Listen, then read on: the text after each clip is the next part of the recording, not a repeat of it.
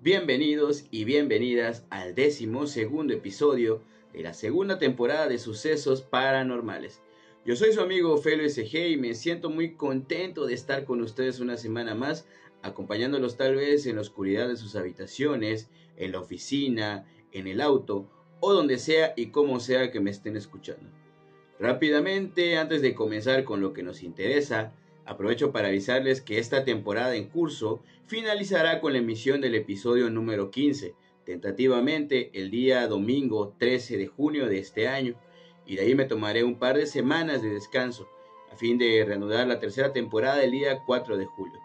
Hasta el momento esa es la logística planeada, no se descarta algún cambio, y de ser así, se los haré saber. Y bueno, como ya es costumbre en cada episodio, y como cada día, les agradezco enormemente por su preferencia, por su apoyo. Ustedes son quienes me motivan a seguir con este proyecto y son quienes lo han hecho crecer. Si me están escuchando por primera vez, los invito a que se den una vuelta por los episodios anteriores para que se vayan familiarizando con este proyecto.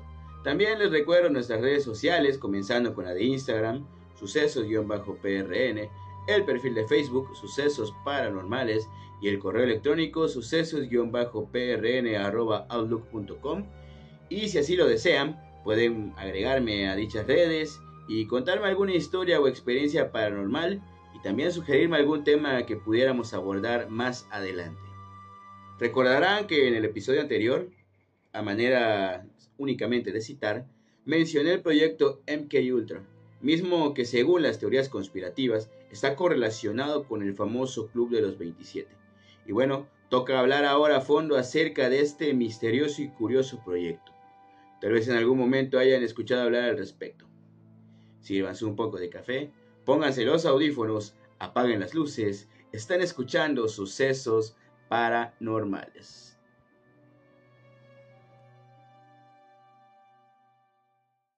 Las sustancias psicoactivas han tenido muchos usos a lo largo de la historia aunque los que se han querido dar por parte del poder suelen tener que ver con el control social o el intento de anular a movimientos sociales o comunidades con potencial subversivo.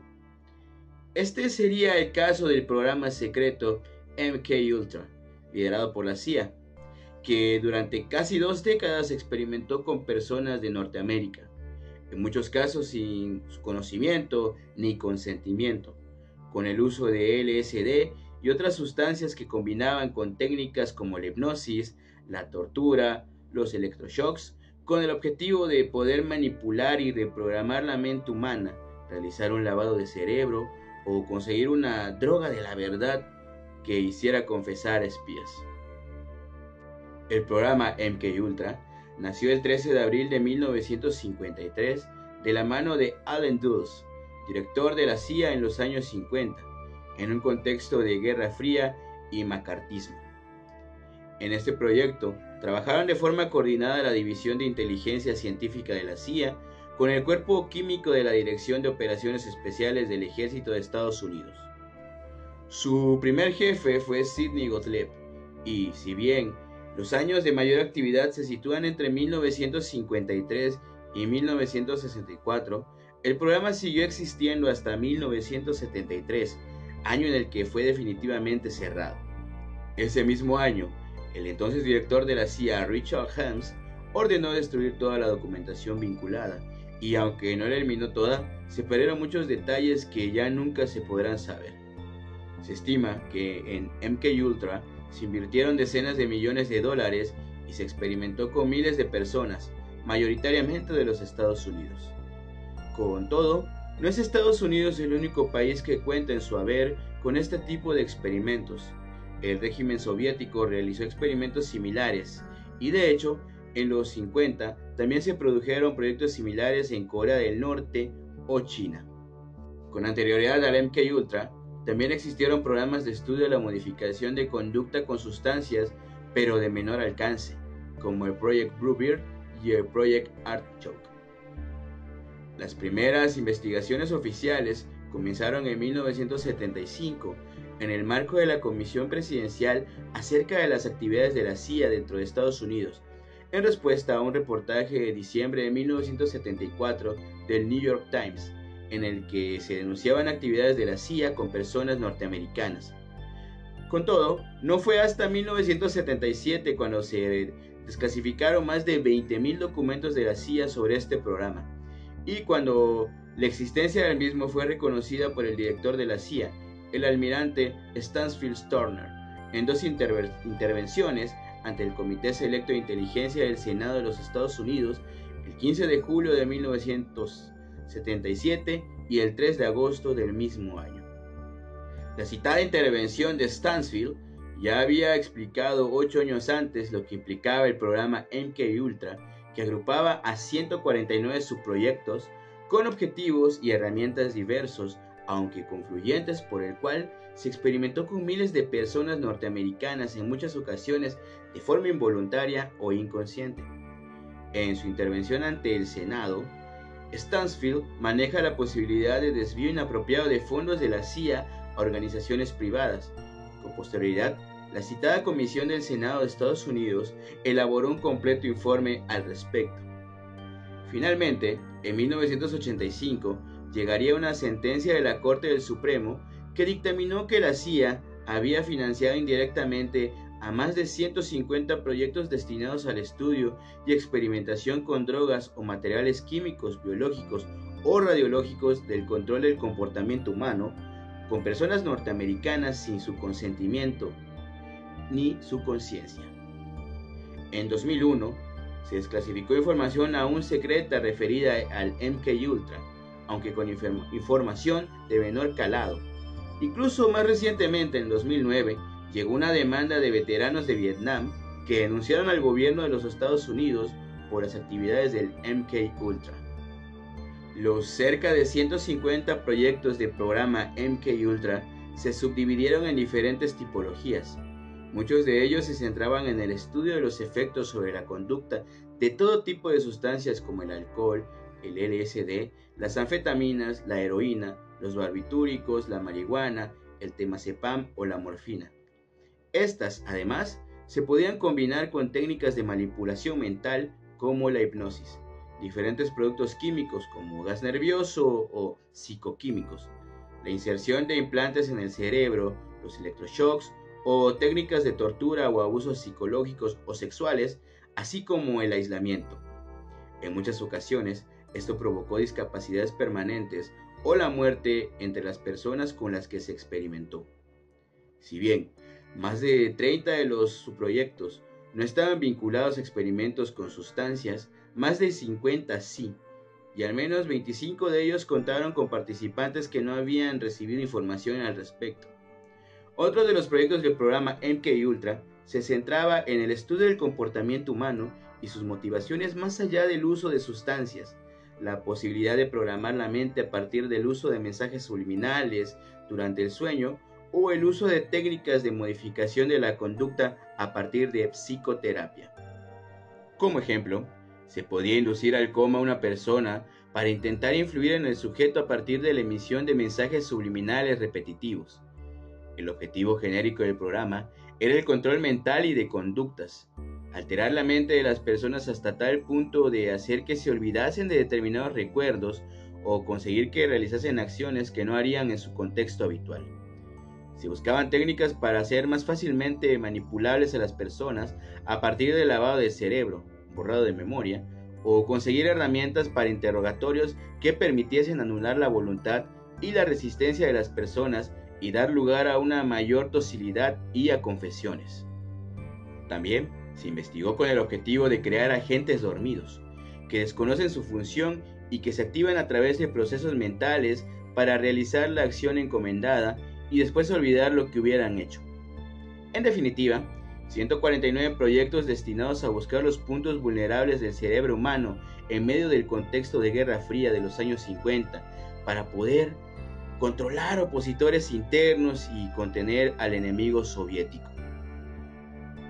Participaban de los experimentos desde personas que vivían en la calle hasta personas con trastornos mentales que estaban encerradas en instituciones psiquiátricas o con diversos tipos de adicciones.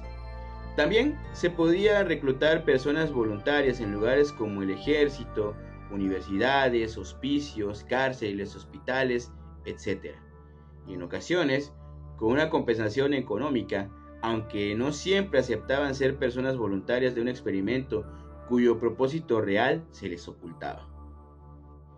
Uno de los casos más conocidos es el de Frank Olson, químico y espía perteneciente al ejército norteamericano, al que se le suministraron elevadas dosis de LSD sin ser informado, lo que le provocó estados de paranoia severa y crisis nerviosas.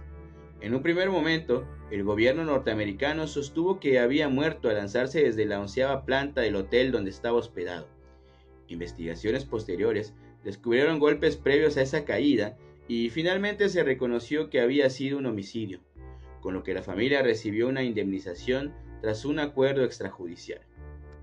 También está documentado el caso en el que un médico de una prisión en Kentucky suministró a siete prisioneros afroamericanos elevadas dosis de LSD durante dos meses y medio para experimentar sus efectos, aunque estos finalmente acabarían muriendo.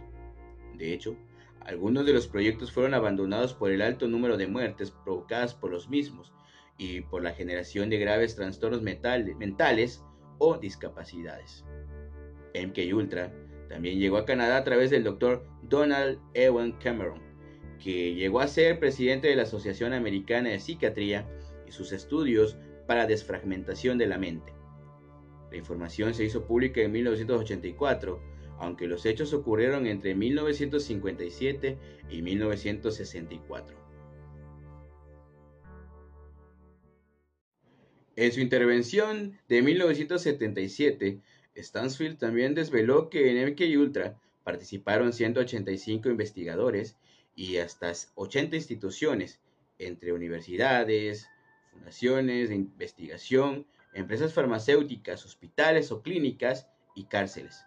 Con todo, el director de la CIA no quiso hacer públicos los nombres de los implicados, ya que estimaba que podía haber buena fe al promover el programa una institución gubernamental.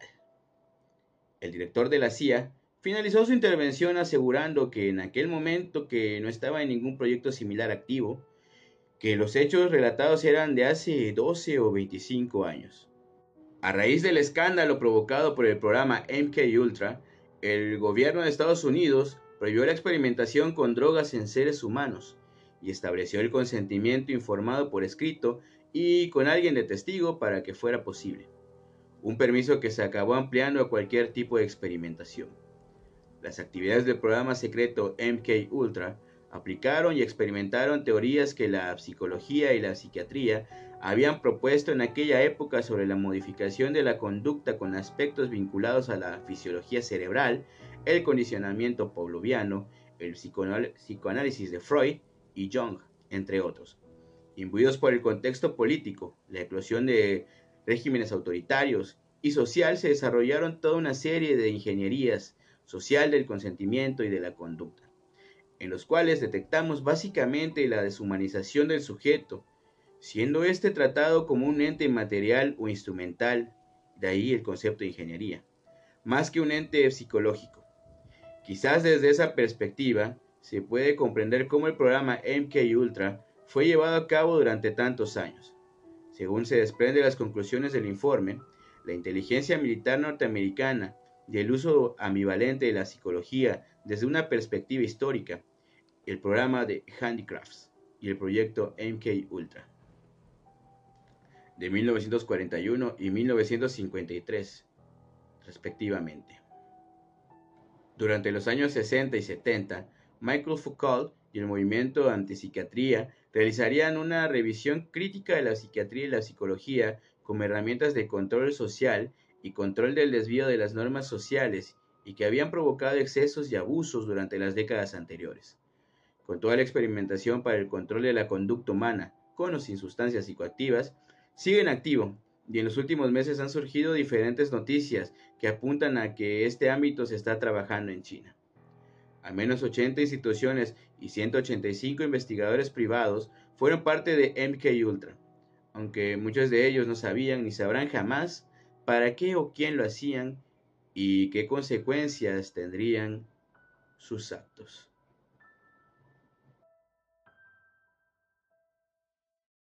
Y bueno, Así es como concluimos un episodio más de Sucesos Paranormales. qué les ha parecido el tema de hoy. Un tema bastante interesante, bastante controvertido en su momento y actualmente. Si ustedes han visto la serie Stranger Things, se habrán percatado de todos los experimentos que realizaban con el personaje principal, Eleven. Y es más o menos una inspiración tomada a partir del proyecto MK Ultra. El proyecto MK Ultra abarcaba, como lo mencioné, muchísimos subproyectos. Era conocido como un proyecto sombrilla. Eso quiere decir que debajo de él habían muchísimos más proyectos. Y bueno, espero que haya sido de su total agrado este tema y que si no lo conocían, lo hayan hecho a través de mí. Dicho lo anterior, agradezco nuevamente que me hayan escuchado una semana más o de ser el caso por primera vez. No olviden recomendar este canal a sus familiares, amigos, conocidos, etc. Tenemos una cita el próximo domingo para escuchar más relatos. Yo soy tu amigo Felo SG y esto fue Sucesos Paranormales. Nos estamos escuchando. Muchísimas, muchísimas gracias. Y bonito domingo y bonito inicio de semana.